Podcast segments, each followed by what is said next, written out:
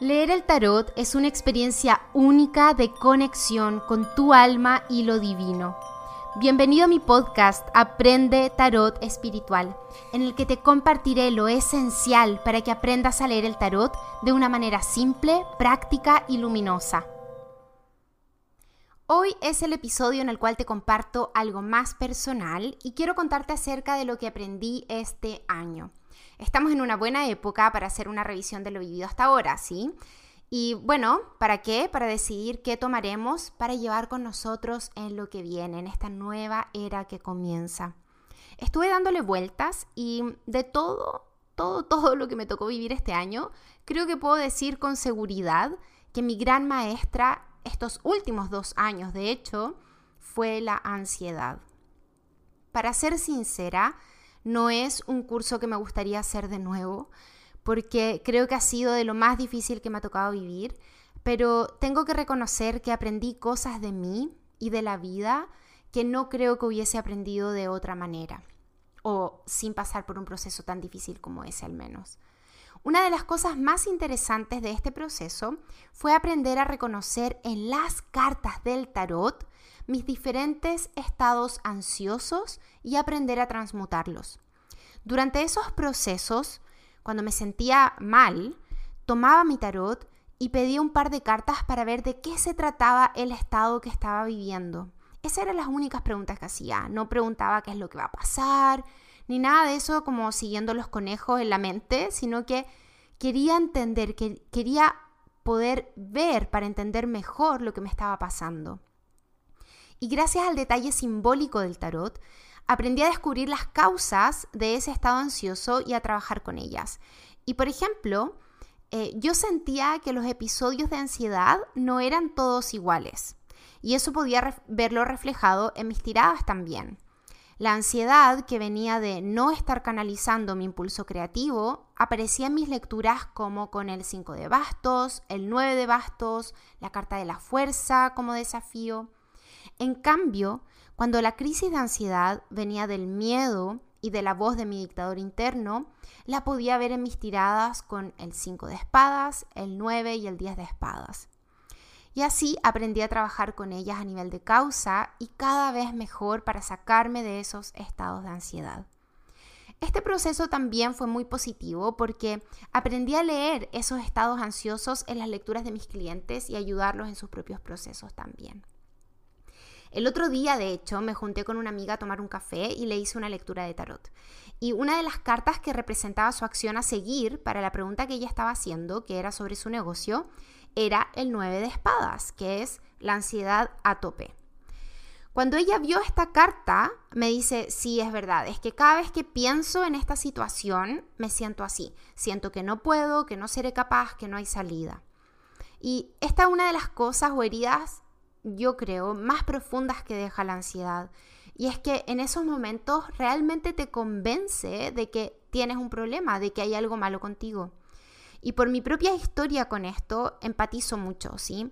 Sé lo difícil y doloroso que es estar en ese lugar mental donde uno se siente incapaz, limitado, convencido de que uno tiene un problema, una falla irremediable. Y bueno, pensar estas cosas es precisamente la expresión del estado ansioso. Y por eso puede ser difícil también sacarnos de ahí, porque estando en ese estado, vemos todo gris o negro y creemos que esa es la realidad. Entonces, ahora volviendo a la lectura de mi amiga, le propuse, como siempre hago cuando aparece el 9 de espadas en mis lecturas, que es una carta que yo no interpreto como si algo malo va a suceder, sino que como un estado mental y emocional limitante, doloroso, pero que podemos trabajar. Entonces le propuse que pidiéramos otra carta para ver cuál sería la actitud o la energía que la va a ayudar a salir de ese estado ansioso cada vez que ella se encuentre ahí.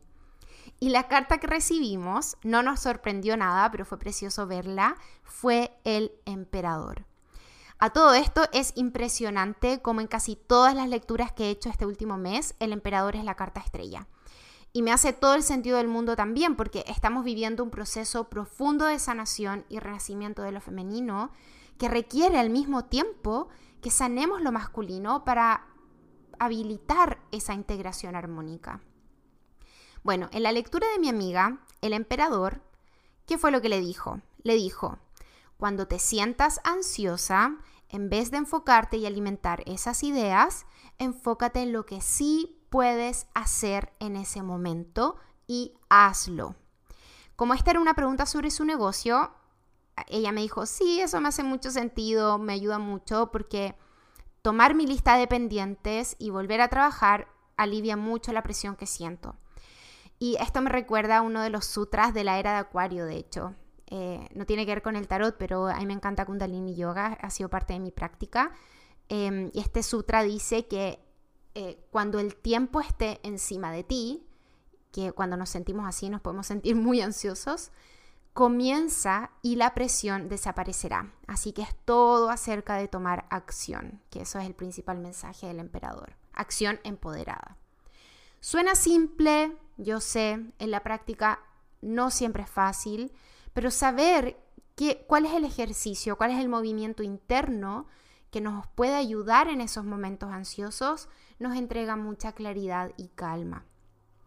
Por supuesto, la experiencia con la ansiedad para cada uno es única y por eso no quiero que tomes esto como una prescripción o como algo que tú tendrías que hacer, como seguir al pie de la letra lo que te he contado aquí, porque si sientes que estás viviendo en ansiedad, lo que tienes que hacer es pedir ayuda profesional, ¿sí?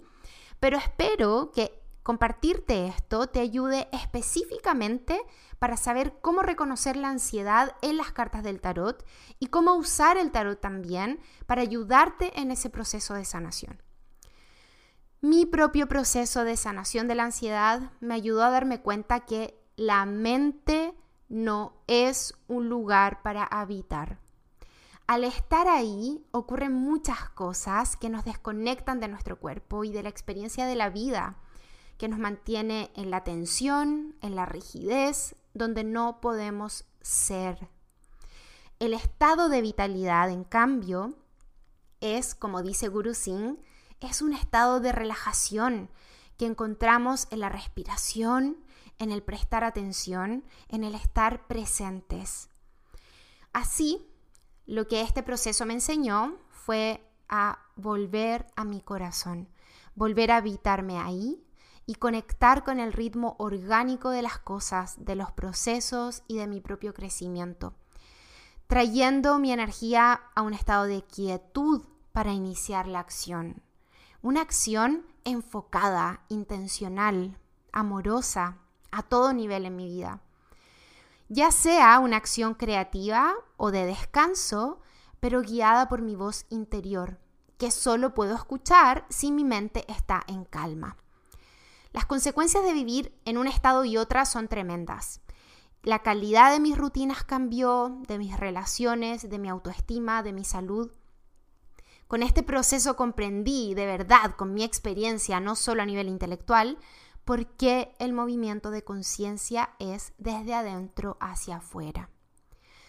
Espero que esta historia personal que te compartí te inspire también hacer tu propia reflexión del año que termina y así identifiques con claridad cuál es el aprendizaje que tú estás llevando contigo para lo que viene.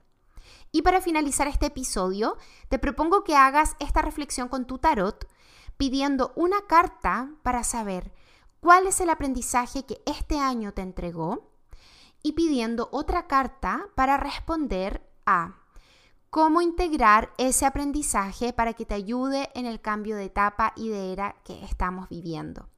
Yo lo hice, me hice esta tirada y te quiero contar sobre mis cartas.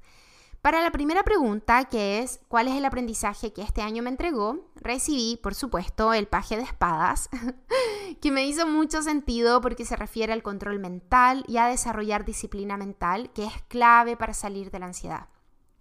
Y luego, para la segunda pregunta, que es cómo integrar este aprendizaje para que me ayude en el cambio de etapa, recibí la reina de pentáculos, que también me hace todo el sentido y que es de hecho lo que te describí arriba, ¿no es cierto? Con esto de volver a mi cuerpo. La reina de pentáculos se refiere a eso, a volver a habitar nuestro cuerpo. Y en mi caso, a mí me, reafirma em, que todo lo que estoy haciendo, cuidando mi alimentación y sueño, eh, con estas rutinas de autocuidado básico y mantenerme conectada a mis ritmos orgánicos creativos y de descanso, em, es la forma de integrar este aprendizaje y sobre todo integrando este aprendizaje a mi trabajo creativo, que es lo que más se ve afectado por los episodios de ansiedad. Y bueno, Además, también me encanta que me hayan tocado dos arcanos de la corte, el paje de espadas y la reina de pentáculos, porque es el curso online que estoy creando ahora y que lanzaré dentro de las próximas semanas. Así que disfruto esta sincronía, como siempre, con el tarot. Con esto te dejo y te animo a que te hagas esta lectura. Hasta el próximo episodio.